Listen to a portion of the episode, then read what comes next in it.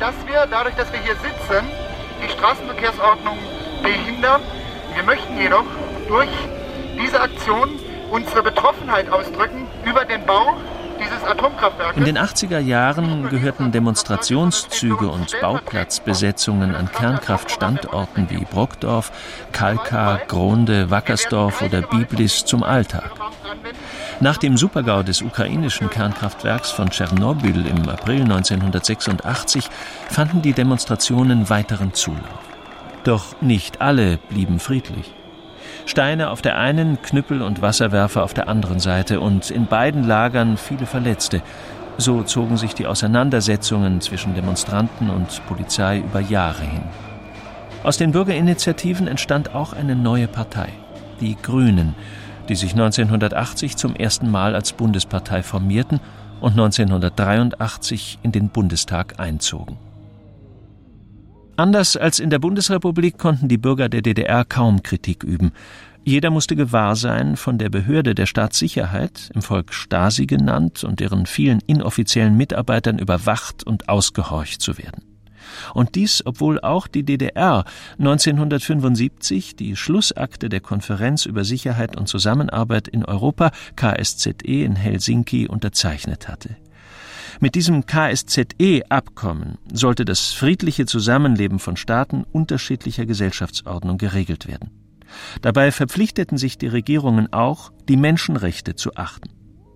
Trotzdem bürgerte die SED-Führung 1976 den kritischen Liedermacher Wolf Biermann und mit ihm viele weitere Kritiker des SED-Regimes aus. Die KSZE-Schlussakte führte aber immerhin dazu, dass sich Ende der 70er und Anfang der 80er Jahre auch in der DDR Friedens- und Umweltgruppen bilden konnten. In der DDR war das eine Bewegung Schwerter zu Flugscharen. Die hatten die gleichen Forderungen wie die Friedensbewegung in der Bundesrepublik. Das Problem war für die Regierung nur, dass im Grunde diese Forderungen der Friedensbewegung identisch waren mit den Forderungen der Regierung, nämlich die westliche Raketenstationierung zu verhindern. Manfred Görtemaker Professor für Neuere Geschichte an der Universität Potsdam und Autor wichtiger Bücher zur Nachkriegsgeschichte.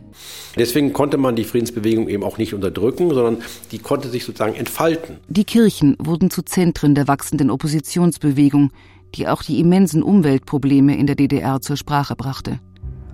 Monika Maron griff das Thema in ihrem Debütroman Flugasche auf.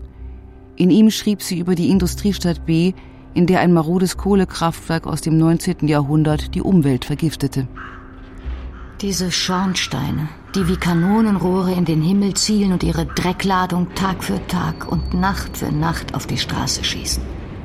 Nicht mit Gedröhn, nein, sachte wie Schnee, der langsam und sacht fällt, der die Regenrinnen verstopft, die Dächer bedeckt, in denen der Wind kleine Wellen weht. Und diese Dünste, die als Wegweiser dienen könnten. Bitte gehen Sie geradeaus zum Ammoniak, dann links bis zur Salpetersäure.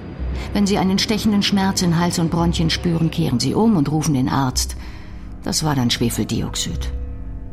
Veröffentlichen konnte Monika Maron ihren Roman Flugasche 1981 nur im Westen. Die Friedensbewegungen in Ost und West hatten unterdessen durch ein weiteres umstrittenes Thema Auftrieb erhalten, den NATO-Doppelbeschluss von 1979. Mit ihm stimmte die Bundesregierung der Stationierung von Pershing-2-Raketen und Marschflugkörpern in Europa zu, falls Abrüstungsverhandlungen mit der Sowjetunion scheitern sollten. Die Sowjetunion hat die Schwäche der USA in den 70er Jahren genutzt, um massiv aufzurüsten. Das galt sowohl für den interkontinentalen Bereich, vor allem aber für den sogenannten eurostrategischen Bereich mit den SS-20-Raketen. Das war eine mobile Mittelstreckenrakete. Es gab im Westen nichts Vergleichbares. Und das hat Schmidt dann zum Anlass genommen, zu sagen, wir müssen in den Rüstungsverhandlungen dafür sorgen, dass diese SS-20 wieder verschwindet. Und wenn das nicht geschieht, dann müssen wir selber ein Potenzial dagegen stellen. Denn wenn es keinen, kein Gleichgewicht gibt, das war ja Schmidts große These, dann haben Verhandlungen keinen Sinn mehr. Dann wird auch die Sowjetunion nicht bereit sein, mit uns zu verhandeln. Also für ihn war dieser NATO-Doppelbeschluss eine Voraussetzung für künftige Entspannungsverhandlungen mit der Sowjetunion. Nur so hat er sie gesehen. Die Auseinandersetzungen um den NATO-Doppelbeschluss führten zu heftigen Diskussionen in der SPD. Dazu kamen Auseinandersetzungen mit dem Koalitionspartner FDP, der für eine stärkere Liberalisierung der Wirtschaft plädierte. Herr Präsident, meine Damen und Herren! Die sozialliberale Koalition, deren gewählter Bundeskanzler heute durch ein Misstrauensvotum gestürzt werden soll, hat 1980 durch die Wählerinnen und Wähler eine überzeugende Bestätigung und einen Auftrag für weitere vier Jahre bekommen. Die Mehrheit der Wähler hatte weder 1976 Herrn Dr. Kohl noch 1980 Herrn Strauß in das Amt des Bundeskanzlers berufen wollen. Im September 1982 platzte die Koalition. Vier FDP-Minister traten zurück. Wenig später stürzte der Bundestag Helmut Schmidt durch ein konstruktives Misstrauensvotum und wählte Helmut Kohl zum neuen Bundeskanzler. Die Ära Kohl und der neue Mann im Kreml. Die Wähler bestätigten die nun folgende christlich-liberale Koalition bei vorgezogenen Neuwahlen im März 1983. In seiner Regierungserklärung propagierte Helmut Kohl eine Politik der Mitte. Die Regierung der Mitte hat einen Anfang gemacht, den Staatshaushalt in Ordnung zu bringen, die Systeme sozialer Sicherheit zu festigen der Wirtschaft wieder Mut und den Menschen wieder Vertrauen zu geben. Meine Damen und Herren, es ist unübersehbar, der Aufschwung hat begonnen. Kohl ist, glaube ich, einer der am meisten unterschätzten Politiker in der Bundesrepublik gewesen. Kohl hatte sehr wohl, vielleicht auch gerade weil er aus der Provinz kam, ein sehr starkes Wertekorsett, hat sich in seiner Politik von diesen Werten sehr stark leiten lassen. Ähm, und das gilt nicht erst im Zuge der Wiedervereinigung, sondern das gilt schon vorher in den 80er Jahren, als er 1982 Bundeskanzler wird, auch schon vorher bei der Reform seiner Partei. Er lehnt es ab, tatsächlich sozusagen die Ränder des politischen Spektrums zu bedienen und die zu hofieren, sondern sagt, also wir müssen den leistungsbereiten Bürger der Mitte wieder in unser Visier nehmen und wir müssen insofern eben eine geistig-moralische Wende vornehmen, als wir wieder zu den alten Werten zurückkehren, die uns als Bundesrepublik groß gemacht haben und die jetzt durch diese sozialdemokratische Phase äh, mehr oder weniger uns abhanden gekommen sind. Das ist aber meines Erachtens nicht das Entscheidende bei der Regierung Kohl, sondern das Entscheidende ist tatsächlich die Wirtschaftspolitik, die dann in den 80er Jahren doch grundlegend verändert wird. Die neue Koalition setzte auf eine liberalere Wirtschaftspolitik. Und dies führte dazu, dass das Bruttosozialprodukt wieder stieg, die Inflation deutlich sank und die Bundesrepublik Exportweltmeister wurde. Allerdings, die hohe Arbeitslosigkeit stieg im Laufe der 80er Jahre auf über zwei Millionen. Anders als in der Wirtschaftspolitik setzte die neue Regierung in der Außenpolitik auf Kontinuität. An den von Helmut Schmidt favorisierten NATO-Doppelbeschluss fühlte sich die neue Regierung trotz weitergehender Demonstrationen gebunden. Auch die Ostpolitik führte die Kohl-Regierung fort und fädelte sogar einen erstaunlichen Deal ein. Die Regierung bürgte 1983 und 1984 für mehrere Milliarden Kredite an die DDR. Der Historiker Manfred Görtemaker erklärt die Hintergründe. Die DDR-Wirtschaft hat eigentlich noch einigermaßen funktioniert bis Anfang der 70er Jahre. Bis dahin hat man auch versucht, tatsächlich die Investitionen zu tätigen, die notwendig waren, um die Wirtschaft zu modernisieren, neue Maschinen einzukaufen und so weiter. Mit der neuen Wirtschaftspolitik von Erich Honecker ab 1971 ändert sich das total. Man vernachlässigt die Ersatzinvestitionen in der Wirtschaft, sodass die DDR-Wirtschaft im Laufe der 70er Jahre immer mehr technisch veraltet, immer schlechter produziert, immer rückläufiger wird, sodass sie eigentlich am Anfang der 80er Jahre schon mehr oder weniger bankrott war. In dieser Situation, als wir gleichzeitig mit Ronald Reagan im Weißen Haus und einer völlig desolaten Situation im Kreml, wo Brezhnev im Grunde ein sterbender Mann war, finden wir plötzlich eine Situation vor, in, der die DDR zusammenzubrechen droht. Wenn das geschehen wäre, hätten wir ein fürchterliches Desaster im Zentrum Europas gehabt, ein, wenn man so will, ein politisches Vakuum, vielleicht ein Militärregime, weil die Sowjetunion das hätte irgendwie retten müssen. Das heißt, es war eine politische Stabilisierungsmaßnahme in einer Zeit eines neuen Kalten Krieges zwischen Ost und West. Im September 1987 verabredeten DDR und Bundesrepublik anlässlich eines Besuches von Erich Honecker in der Bundesrepublik auf vielen Gebieten eine engere Zusammenarbeit. Doch an der bestehenden Grenze, dem antifaschistischen Schutzwall, wollte Honecker nichts ändern. Im Januar 1989 versicherte er, dass die Mauer auch in 50 und in 100 Jahren noch stehen würde. Das ist schon erforderlich, um unsere Republik vor Räubern zu schützen, ganz zu schweigen vor denen, die gern bereit sind, Stabilität und Frieden in Europa zu stören. Sehr viel weiter ging dagegen Michail Gorbatschow, seit 1985 erster Sekretär der KPDSU, der Kommunistischen Partei der Sowjetunion. Er proklamierte Glasnost und Perestroika, Transparenz und Umgestaltung und leitete damit eine neue Ära ein. Im Dezember 1987 unterschrieben er und US-Präsident Ronald Reagan einen Vertrag, mit dem sie die vollständige Vernichtung aller Mittelstreckenwaffen garantierten, die sogenannte doppelte Nulllösung. Außerdem hob er die Brezhnev-Doktrin auf, sicherte also den Ostblockstaaten außerhalb der Sowjetunion das Recht auf eigenständige Entwicklungen zu. Damit öffnete er den Weg zur Demokratisierung, den Polen und Ungarn als erste für politische Reformen nutzten. Nur die Führung der DDR zeigte wenig Friedens- und Dialogbereitschaft. Jeder, der die SED-Herrschaft kritisierte, galt als Feind des Sozialismus und wurde hart bestraft. Honecker und die Genossen hatten natürlich völlig recht in ihrer Einschätzung, dass die DDR untergehen würde, wenn man sich selber in dieser Weise öffnete, wie die anderen Staaten das taten. Denn Polen würde immer Polen bleiben, Ungarn immer Ungarn, wenn man dort die Veränderungen zuließ. Ganz im Gegenteil, der polnische Nationalismus, der ungarische Nationalismus würden vielleicht gestärkt werden. Aber in der DDR war eben alles anders. Denn es gab keine Legitimität des SED-Regimes. Und wenn man freie Wahlen oder überhaupt freie Entwicklungen zuließ, dann würde das eben bedeuten, dass die DDR zusammenbrechen würde.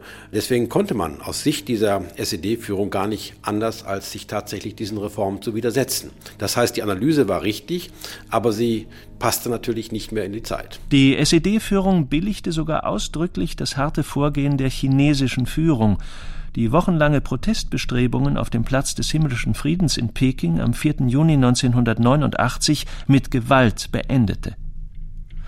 Der Bevölkerung der DDR galt diese Zustimmung gegenüber dem Massaker als Warnung, konnte sie aber nicht davon abhalten, immer deutlicher für ihre Rechte zu kämpfen oder die Republik zu verlassen.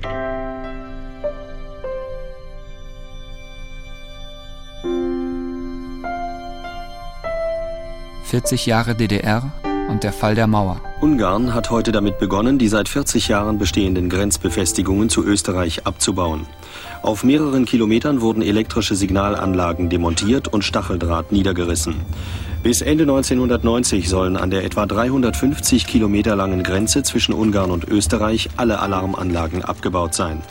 Der ungarische Staatsminister Poschgoi hatte die Grenzanlagen bereits vergangenes Jahr als historisch, politisch und technisch überholt bezeichnet. Im Sommer 1989 setzte die größte Massenflucht in der Geschichte der DDR seit dem Mauerbau 1961 ein. Tausende stürmten die ständigen Vertretungen und Botschaften der BRD in Warschau und Prag.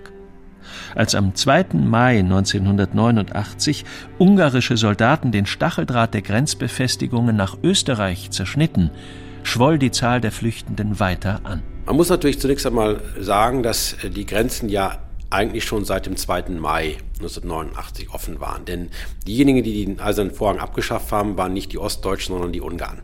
In dem Moment, in dem die Grenzen zwischen Ungarn und Österreich offen waren, existierte die Mauer de facto nicht mehr. Und die ganzen Fluchtbewegungen, die wir beobachten, sowohl durch die Botschaftsbesetzungen als auch natürlich äh, vor allem durch die Flucht über Ungarn und Österreich in die Bundesrepublik, das alles hat eben schon dazu geführt, dass hier tatsächlich eine Aufweichung äh, des SED-Regimes stattfand. Als die SED-Führung wenige Tage später bei den Kommunalwahlen bekannt gab, sie habe 98,5 Prozent der Stimmen erhalten, war den allermeisten klar, dass dieses Ergebnis gefälscht sein musste. Die Massenflucht der DDR-Bürger in den Westen ging weiter. Bundeskanzler Helmut Kohl rief in dieser Zeit zur Besonnenheit auf. Wir wünschen keine Konfrontation. Die DDR-Führung muss jedoch wissen, dass eine Fortdauer des jetzigen Zustandes die beiderseitigen Beziehungen erheblich belasten kann. Ich hoffe, dass beide Seiten an einer solchen negativen Entwicklung nicht interessiert sind. Wir sind es jedenfalls nicht. Die Bundesregierung unter Kohl war bis zur Maueröffnung und ich würde sogar sagen bis Ende November 1989 an diesen ganzen Ereignissen eigentlich weitgehend unbeteiligt. Und das war richtig so. Das heißt also, von westdeutscher Seite sind diese ganzen Entwicklungen in der DDR und überhaupt im gesamten Ostblock nicht hochgespielt worden, sondern hat sich sehr besonnen, sehr ruhig, sehr zurückhaltend geäußert zu diesen ganzen Entwicklungen. Man hätte ja auch jubilieren können, man hätte ja diesen Zusammenbruch des Kommunismus befeuern können. Das hat man nicht getan und das war richtig so, weil damit natürlich eine Deeskalation einer ohnehin schwierigen Situation verbunden war. Aber nicht alle unzufriedenen DDR-Bürger wollten ausreisen. Viele versuchten, das Land von innen zu reformieren. Zuerst nur in Leipzig, später auch in anderen Städten der DDR trafen sie sich seit September 1989 zu den sogenannten Montagsdemonstrationen. Uwe Tellkamp beschreibt die Demonstrationszüge in seinem Roman Der Turm. Viele Menschen waren unterwegs. Auf allen Gesichtern lag die Angst der vergangenen Tage, Trauer und Unruhe, aber auch etwas Neues. Glanz. Das waren, sah Richard, nicht mehr die bedrückten, tiefschultrigen Menschen der vergangenen Jahre, die ihres Weges geschlichen waren, einander gegrüßt und vorsichtig zugenickt und allzu langen Blickkontakt vermieden hatten. Sie hatten die Köpfe erhoben, noch beklommen atmend, doch schon voller Stolz, dass es möglich war, dieses geradeaus dass sie aufrecht gingen und sich bekannten, wer sie waren, was sie wollten und was nicht, dass sie mit wachsender Festigkeit gingen und die gleiche elementare Freude empfanden wie Kinder, die aufgestanden sind und laufen lernen. Ulrich warf das Parteiabzeichen weg. Barbara verschob einen Termin bei Lajos Wiener, der an seinen Salon wegen Revolution geschlossen schrieb. Und für Richard war der Tag, dieser Oktobertag des Jahres 1989 plötzlich und ernsthaft und schlicht, voller Energie. Unverdrossen und als wäre nichts geschehen, bereitete die SED-Führung dennoch die Feier zum 40. Jahrestag der DDR vor. Kaum jemand von uns konnte sich wohl im Jahre 1949 in vollem Ausmaß vorstellen, welchen Aufstieg unser sozialistischer Staat bis heute nehmen würde in politischer, ökonomischer, sozialer und geistig-kultureller Hinsicht. Damals fehlte es auch nicht an Untergangspropheten. Dabei wussten sie ganz genau, dass ihre Prophezeiungen auf Sand gebaut sind. Auch Michail Gorbatschow kam und sagte den Satz, der, leicht abgewandelt, so berühmt wurde. Ich glaube, Gefahren warten nur auf jene, die nicht auf das Leben reagieren. Demonstranten, die zur gleichen Zeit für Demokratie und Meinungsfreiheit demonstrierten, wurden mit Schlagstöcken und Wasserwerfern traktiert. Etwa 1000 Personen wurden festgenommen. Doch nur wenige Tage später, am 18. Oktober 1989, musste Erich Honecker zurücktreten. Das DDR-Fernsehen meldete, Zum Generalsekretär des Zentralkomitees der SED hat die neunte Tagung des ZK heute Nachmittag Egon Krenz, Mitglied des Politbüros und Sekretär des ZK, gewählt. Das Zentralkomitee wird der Volkskammer der DDR vorschlagen, Egon Krenz zum Vorsitzenden des Staatsrates der DDR und zum Vorsitzenden des Nationalen Verteidigungsrates der DDR zu wählen. Zuvor hatte das ZK der Bitte Erich Honeckers entsprochen, ihn aus gesundheitlichen Gründen von der Funktion des Generalsekretärs des ZK der SED, vom Amt des Vorsitzenden des Staatsrates der DDR und von der Funktion des Vorsitzenden des Nationalen Verteidigungsrates der DDR zu entbinden. Die SED-Führung arbeitete nun ein neues Reisegesetz aus, um die Flucht aus der DDR zu verhindern. Am 9. November Kurz vor 7 Uhr abends verlas Günter Schabowski, Mitglied des SED-Politbüros, auf einer Pressekonferenz die neuen Bestimmungen. Also Privatreisen nach dem Ausland können ohne Vorliegen von Voraussetzungen, Reiseanlässe und Verwandtschaftsverhältnisse beantragt werden. Die Genehmigungen werden kurzfristig erteilt. zuständigen Abteilung Pass- und Meldewesen der VP, der Volkspolizeikreisämter in der DDR sind angewiesen, Visa zur ständigen Ausreise unverzüglich zu erteilen, ohne dass dafür noch geltende Voraussetzungen für eine ständige Ausreise vorliegen müssen. Äh, ständige Ausreisen können über alle Grenzübergangsstellen der DDR zur BRD erfolgen. Überfordert von der Situation teilte Günter Schabowski der Presse fälschlich mit, dass das Reiserecht ab sofort gelte. Noch am gleichen Abend stürmten die DDR-Bürger die Grenzen. Angesichts des großen Gedränges öffneten die überraschten und überforderten Wachhabenden schließlich die Schlagbäume.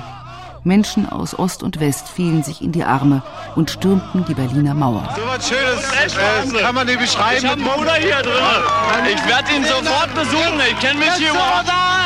Dieses neue Reisegesetz sollte dann tatsächlich am 10. November in Kraft treten und dann wäre es möglich gewesen, aus der DDR auszureisen und vor allem, und das war die eigentliche Sensation, wieder in sie einzureisen. Denn das war ja das Problem vorher gewesen, dass man zwar ausreisen konnte, aber nicht mehr wieder einreisen konnte. In der Sache selber hätte sich überhaupt nichts geändert. Wenn das Ganze am, tatsächlich wie geplant am 10 geschehen wäre, dann wäre das auch eine Sensation gewesen und die Menschen hätten sich genauso verhalten, wie sie sich am 9. verhalten haben. Äh, also insofern ist diese Pressekonferenz von Günter Schabowski und die etwas vorfristige Öffnung der Grenzen eigentlich eine hübsche Randnotiz gewesen, aber sie hat eigentlich in der Sache selber gar nicht viel verändert. Zwei Wochen später stellte Helmut Kohl in einem Zehn-Punkte-Plan ein Konzept für das Miteinander beider deutscher Staaten vor. Wir sind aber auch bereit, noch einen entscheidenden Schritt weiterzugehen, nämlich konföderative Strukturen zwischen beiden Staaten in Deutschland zu entwickeln mit dem Ziel, eine Föderation, das heißt eine bundesstaatliche Ordnung in Deutschland zu schaffen. Das aber, meine Damen und Herren, setzt zwingend eine demokratisch legitimierte Regierung in der DDR voraus. Wie ein wiedervereinigtes Deutschland schließlich aussehen wird, das weiß heute niemand.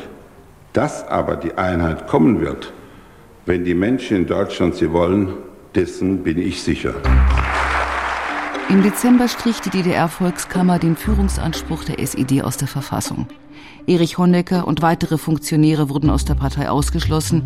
Mehrere Politbüromitglieder wie Günter Mittag kamen in Haft. Als Helmut Kohl am 19. Dezember 1989 zum ersten offiziellen Besuch in Dresden eintraf, begrüßten ihn Tausende mit Jubel und Deutschland rufen. Das Erste, was ich Ihnen allen zurufen will, ist ein herzlicher Gruß all Ihrer Mitbürgerinnen und Mitbürger aus der Bundesrepublik Deutschland. Das Zweite,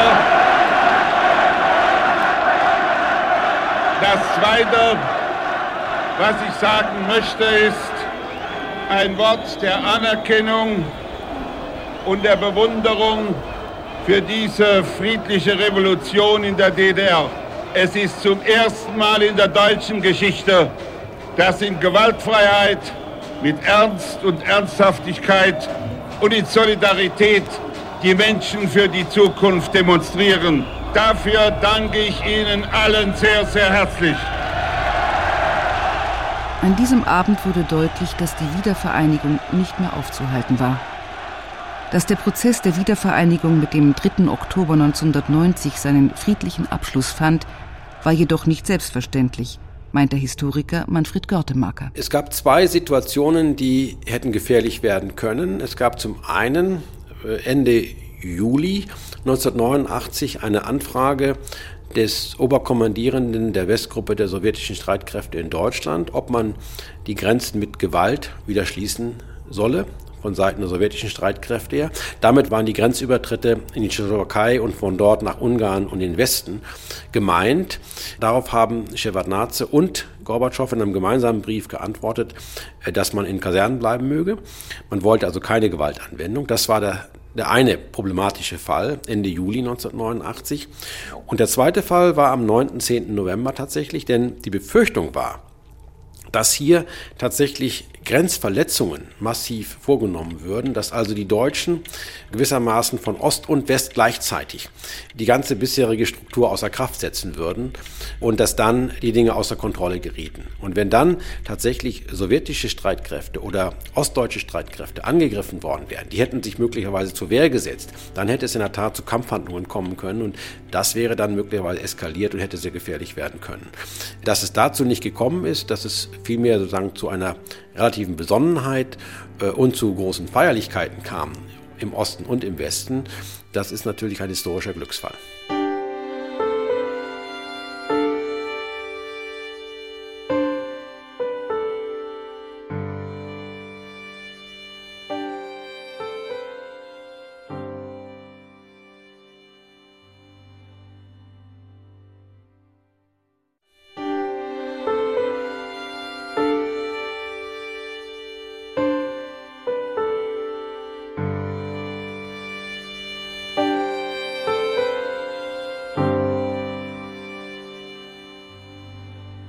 Ermuntert durch demokratische Bewegungen in Polen und Ungarn und gestützt von der evangelischen Kirche waren schon im Sommer 1989 immer mehr DDR-Bürger auf die Straße gegangen, um für Demokratie, Meinungs- und Reisefreiheit zu demonstrieren.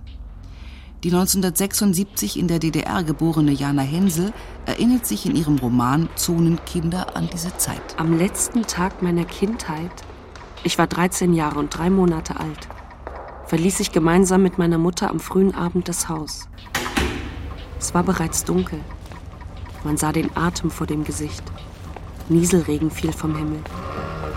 Ich musste hohe Schuhe, Strumpfhosen und zwei Pullover unter meinen blauen Thermoanorak ziehen. Und niemand wollte mir so richtig sagen, wo es hingehen sollte.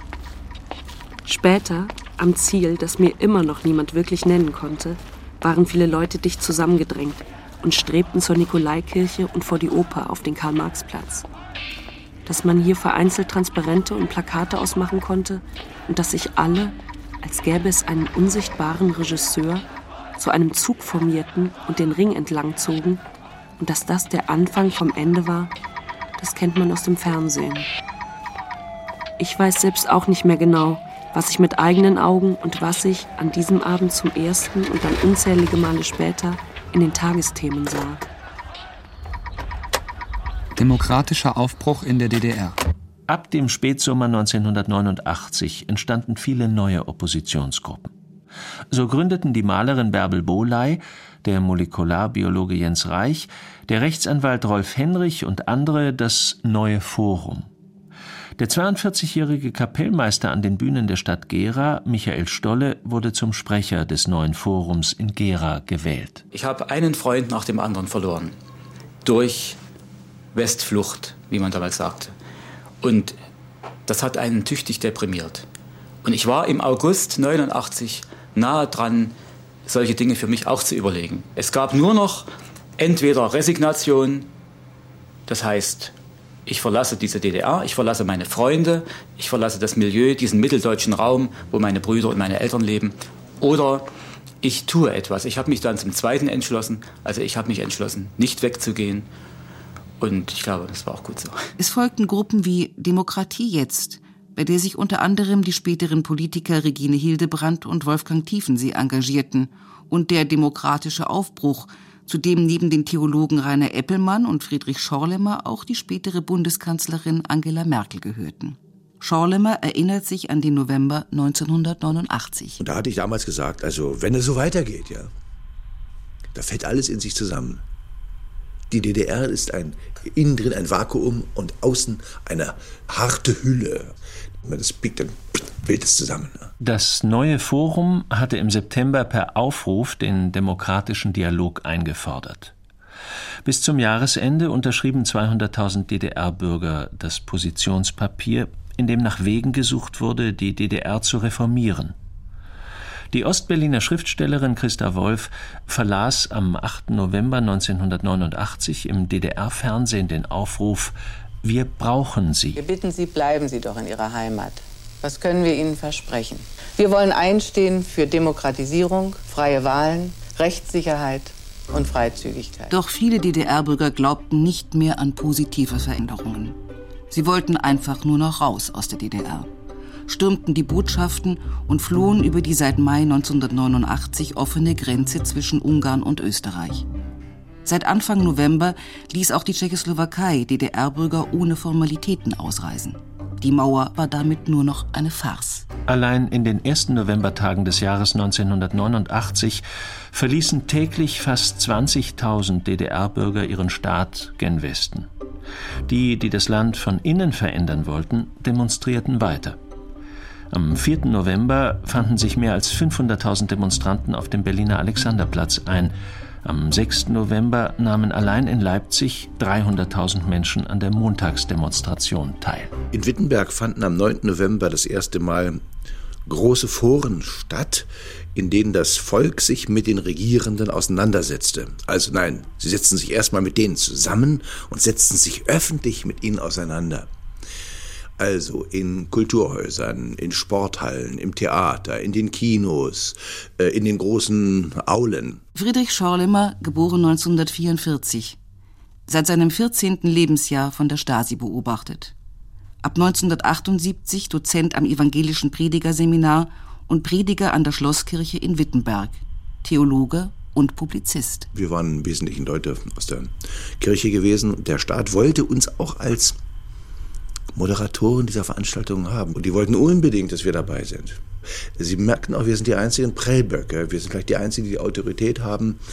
Und die Verantwortlichen stellten sich. Da saß die äh, Riege vorn am Tisch und das Volk konnte, jeder, der wollte, an ein Mikrofon gehen und was sagen und Fragen stellen. Das Volk war mündig. Und was dort aus den Mündern kam, das war klar, das war kritisch, das war durchaus auch selbstkritisch, es war differenziert. Ähm, es war, ich meine, am Tag, wo die Mauer noch da war, da bedeutete es noch was, was zu sagen. Am 10. nicht mehr. Dass das Volk der DDR im Herbst 1989 nicht zum Mob wurde, ist ein reife Zeugnis für die Deutschen, also für die deutsche Geschichte. Sowas hat es noch nicht gegeben. Privatreisen nach dem Ausland können ohne Vorliegen von Voraussetzungen, Reiseanlässe und Verwandtschaftsverhältnisse beantragt werden. Die Genehmigungen werden kurzfristig erteilt. Äh, das tritt nach meiner Kenntnis ist das sofort. Am Abend dieses 9. November 1989 öffneten sich die Schlagbäume zwischen Bundesrepublik und DDR. Wir kamen dann gegen elf nach Hause, saßen noch zusammen, haben äh, noch ein bisschen trübes Bier getrunken. Da ruft der Deutschlandfunk an und fragt mich, was ich darüber äh, denke, in Berlin ist die Mauer offen. Ich muss Ihnen sagen, ich war irritiert und überhaupt nicht erfreut. Wissen Sie warum? Weil ich dachte, das jetzt nicht. Jetzt fängt bei uns die Auseinandersetzung an.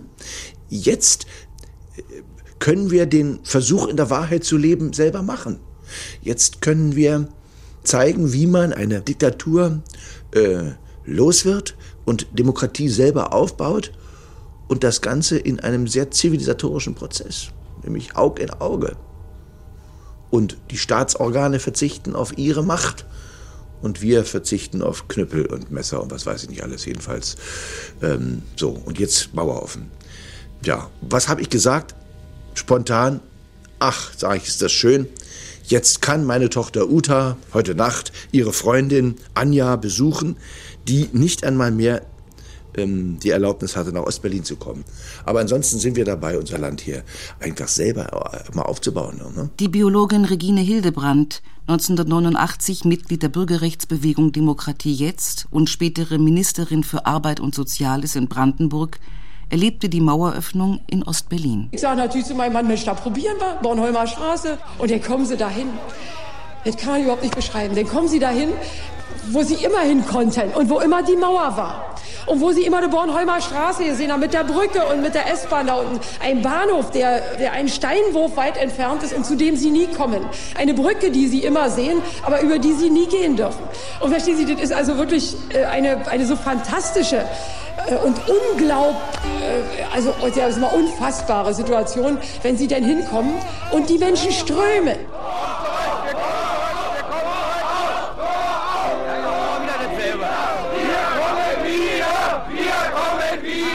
In der Bundesrepublik erhielt jeder DDR-Bürger ein Begrüßungsgeld von 100 Mark. Auf dem Weg zur Wiedervereinigung. Wenige Tage nach dem Fall der Mauer wählte die DDR-Volkskammer den Dresdner SED-Chef Hans Modrow zum neuen Vorsitzenden des Ministerrates.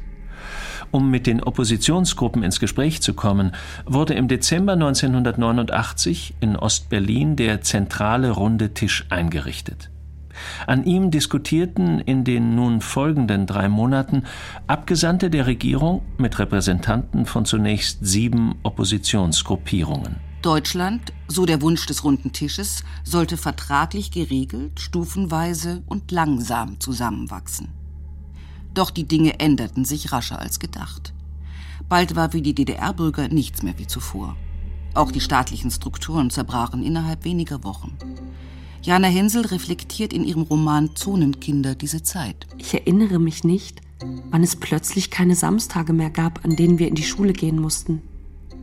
Nachdem die meisten Mitschüler es vorgezogen hatten, mit ihren Eltern in den Westen zu fahren, um das Begrüßungsgeld abzuholen, und bestenfalls noch die halbe Klasse in die Schule kam, hatten irgendwann auch die Lehrer die Nase voll und wollten endlich ihre 100 Mark abholen.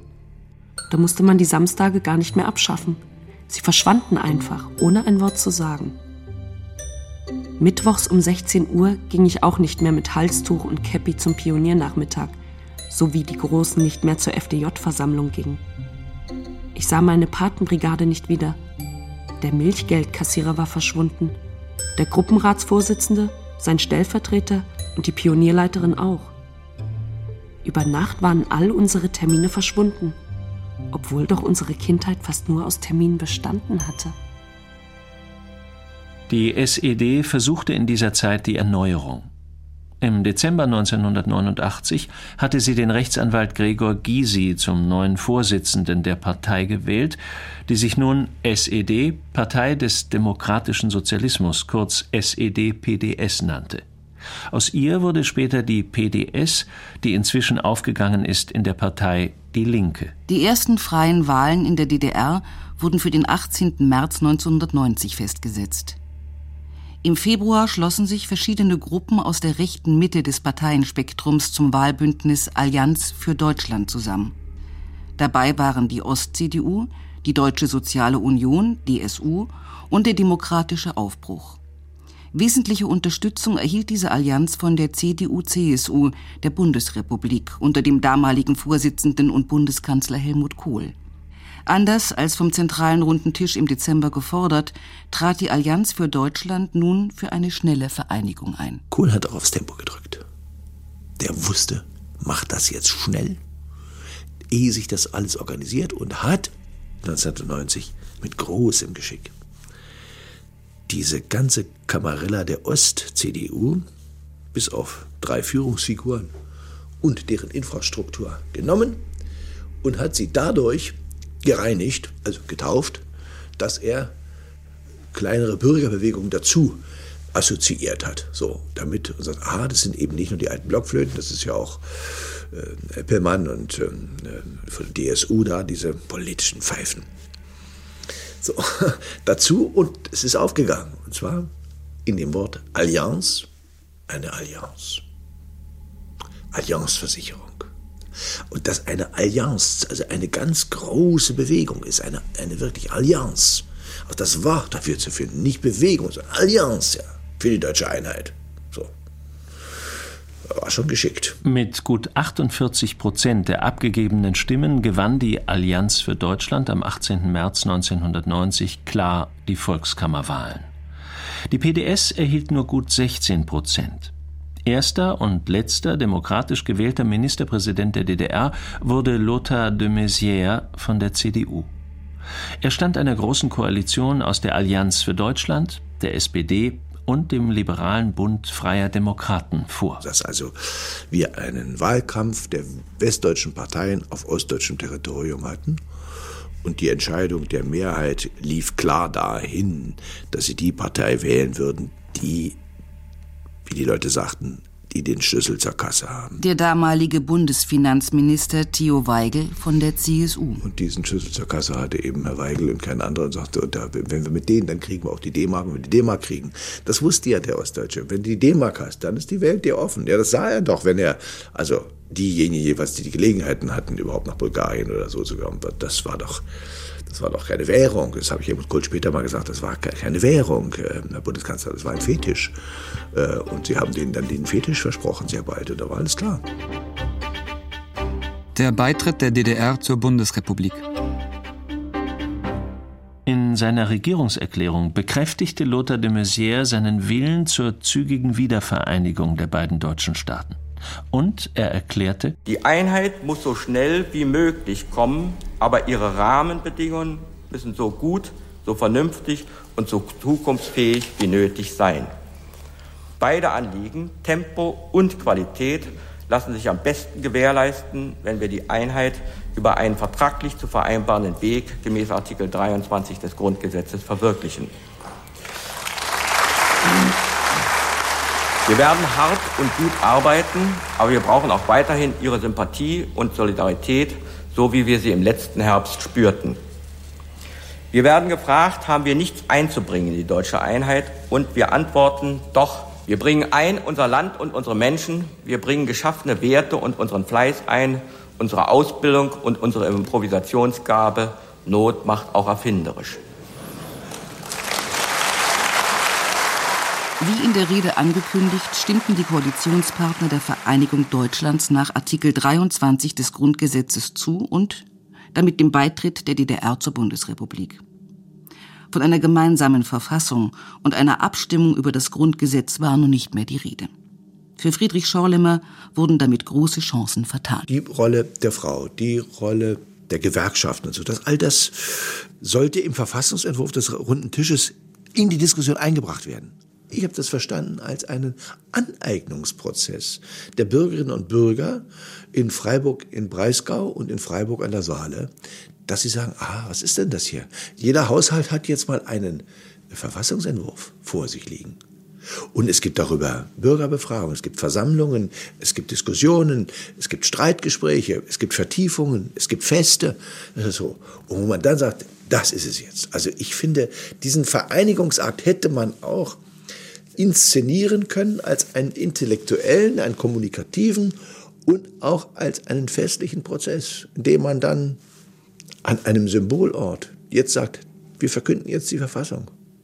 Nach der willkürlichen Trennung mit den Erfahrungen des Nachkriegsdeutschlands, das einbezieht die Verirrung unseres Volkes.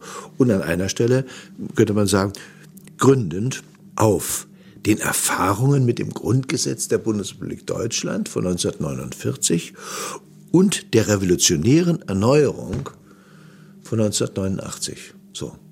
Dann hätten wir doch mal die Dinge verbunden und ich glaube, die Atmosphäre in Deutschland, das ist unser Land, das haben wir gemeinsam gestaltet, das sind, das sind die Grundlagen, auf die wir stolz sein können. Das hätte sich besser rausbilden lassen.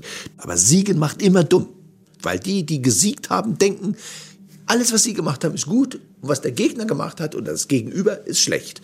Aber wir waren doch nicht mehr die Gegner. Zwischen der Bundesrepublik und der DDR wurde nun der Staatsvertrag über eine Währungs-, Wirtschafts- und Sozialunion ausgearbeitet. Bundeskanzler Helmut Kohl warb im Bundestag für den Vertrag. Meine Damen und Herren, ich bin mir bewusst, dass der Weg, den wir jetzt einschlagen, schwierig sein wird. Und das wissen auch die Menschen in der DDR. Aber sie sagen uns auch allen unmissverständlich, der Staatsvertrag muss kommen.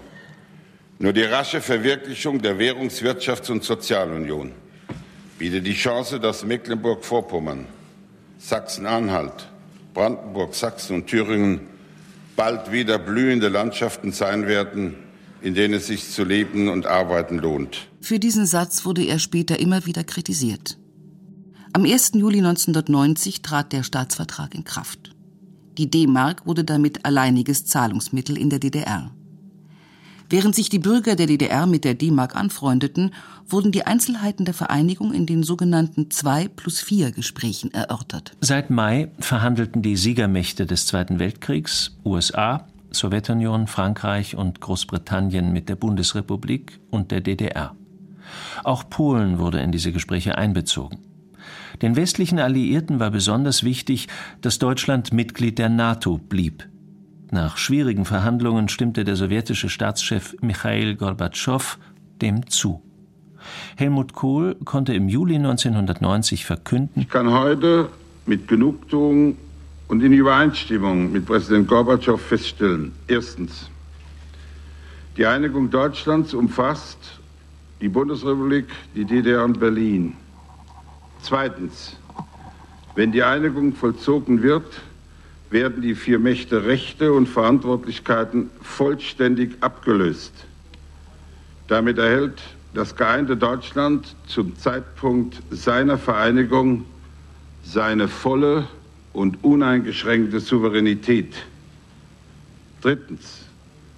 Das vereinte Deutschland kann in Ausübung seiner uneingeschränkten Souveränität frei und selbst entscheiden, ob und welchem Bündnis es angehören will. Das entspricht der KSZE-Schlussakte. Ich habe als die Auffassung der Regierung der Bundesrepublik Deutschland erklärt, dass das geeinte Deutschland Mitglied des Atlantischen Bündnisses sein möchte. Und ich bin sicher, dies entspricht auch der Ansicht der Regierung der DDR. Im September 1990 unterzeichneten die sechs Außenminister in Moskau den 2 plus 4 Vertrag. Schon drei Wochen vorher hatte die Volkskammer den Beitritt der DDR zum Geltungsbereich des Grundgesetzes der BRD zum 3. Oktober 1990 beschlossen. Wollen wir die Einheit und Freiheit Deutschlands vollenden. Für unsere Aufgaben sind wir uns der Verantwortung vor Gott und den Menschen bewusst. Wir wollen in einem vereinten Europa dem Frieden der Welt dienen. In der Nacht vom 2. auf den 3. Oktober feierten Hunderttausende die Vereinigung am Berliner Reichstag und unter den Linden. Das Einholen der DDR-Flagge verweigerte die westdeutsche Seite. Nach einem chinesischen Sprichwort verwandeln sich Berge in Gold, wenn Brüder zusammenarbeiten. Es muss ja nicht Gold sein. Und vor allem geht das auch nicht ohne Schwestern. Und es macht ohne sie auch gar keine Freude. Aber kein Weg führt an der Erkenntnis vorbei, sich zu vereinen heißt teilen lernen. Mit hochrentierlichen Anleihen alleine wird sich die deutsche Einheit nicht finanzieren lassen. Öffentlich und privat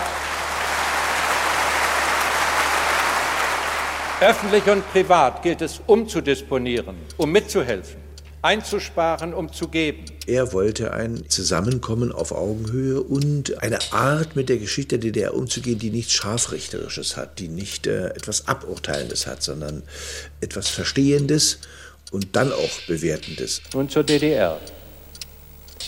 Von ihr aus gesehen begegnen sich in der Stunde der Vereinigung Notstände auf der einen und Wohlstand auf der anderen Seite.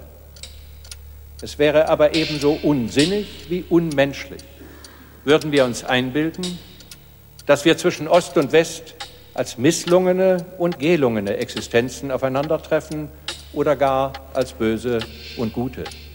Es sind die Systeme, die sich in ihrem Erfolg unterscheiden, nicht die Menschen. Weizsäcker blieb bis zum Ende seiner Amtszeit im Jahr 1994 bei den Menschen in den neuen Bundesländern beliebt. Er war auch im Osten als unser Präsident anerkannt. Also als er 1992 hatte ich ihn eingeladen, da ist ähm, unsere Schlosskirche 100 Jahre alt geworden. Da sind wir durch die Stadt gegangen und Massen und Massen waren da und wurde, nach wie soll ich sagen, auf eine zurückhaltende, aber nicht weniger herzliche Art von den Menschen aufgenommen. Auch Weizsäckers Nachfolger setzten sich für die Verständigung zwischen West und Ost ein. Roman Herzog, Bundespräsident zwischen 1994 und 1999, wurde vor allem durch seine Ruckrede bekannt, mit der er die Deutschen aus ihrer Lethargie reißen wollte. Durch Deutschland muss ein Ruck gehen. Wir müssen Abschied nehmen von liebgewordenen Besitzständen vor allen Dingen von den Geistigen, von den Schubläden und den Kästchen, in die wir gleich alles legen. Alle sind angesprochen Alle müssen Opfer bringen, die Großen mehr, die Kleinen weniger. Aber es müssen auch alle mitmachen. Herzogs Nachfolger Johannes Rau galt als Versöhner. Er setzte sich nicht nur für das Miteinander zwischen Deutschen und Ausländern ein, sondern galt auch als wichtiger Freund Israels. Als erstes deutsches Staatsoberhaupt durfte er im Jahr 2000 vor dem israelischen Parlament, der Knesset, sprechen. Im Angesicht des Volkes Israel verneige ich mich in Demut vor den Ermordeten, die keine Gräber haben, an denen ich sie um Vergebung bitten könnte. Die Aufarbeitung der DDR-Vergangenheit. In Deutschland bemühte man sich schon kurz nach der Wende um die Aufarbeitung der DDR-Vergangenheit. Zentral für diese Aufarbeitung waren die Archive des Ministeriums für Staatssicherheit. In ihnen lagen die Unterlagen über Täter und Opfer des Überwachungsstaates. Das MFS, das Ministerium für Staatssicherheit, hatte zuletzt 90.000 Hauptamtliche und 173.000 inoffizielle Mitarbeiter beschäftigt. Erster Sonderbeauftragter für die personenbezogenen Unterlagen des ehemaligen Staatssicherheitsdienstes der DDR wurde der parteilose Joachim Gauck. Der 1940 geborene Theologe Joachim Gauck arbeitete als Pfarrer in der evangelisch-lutherischen Landeskirche von Mecklenburg. 1990 trat er als Mitglied des neuen Forums in Rostock zur Volkskammerwahl an. Nach der Wende leitete er bis zum Jahr 2000 die neue Bundesbehörde mit 2700 Mitarbeitern, die man bald nur noch als Gauk-Behörde bezeichnete. In seiner Amtszeit gingen dort fast fünf Millionen Anträge auf Akteneinsicht ein. Nachfolgerin wurde die Friedensaktivistin und Grünenpolitikerin Marianne Birtler. Ab 2011 übernahm der Bürgerrechtler Roland Jahn das Amt. Beide entsprachen der Vorgabe des Staatsvertrages zwischen der DDR und der BRD, nach der nur eine Person die Behörde leiten kann, die die Leidens-, Entfremdungs- und Kampfprozesse persönlich erlebt hat. Besonders in Erinnerung blieben die Auseinandersetzungen um die Offenlegung von Stasi-Unterlagen der Politiker Manfred Stolpe und Gregor Gysi. So unterschiedlich ihr Leben während der SED-Diktatur war, kamen beide in Verdacht, mit dem Ministerium für Staatssicherheit zusammengearbeitet zu haben. Sie wehrten sich vor Gericht gegen die Anschuldigungen und die Auseinandersetzung zeigte, wie schwierig es trotz der Stasi-Akten ist, das Verhalten Einzelner während der SED-Diktatur zu beurteilen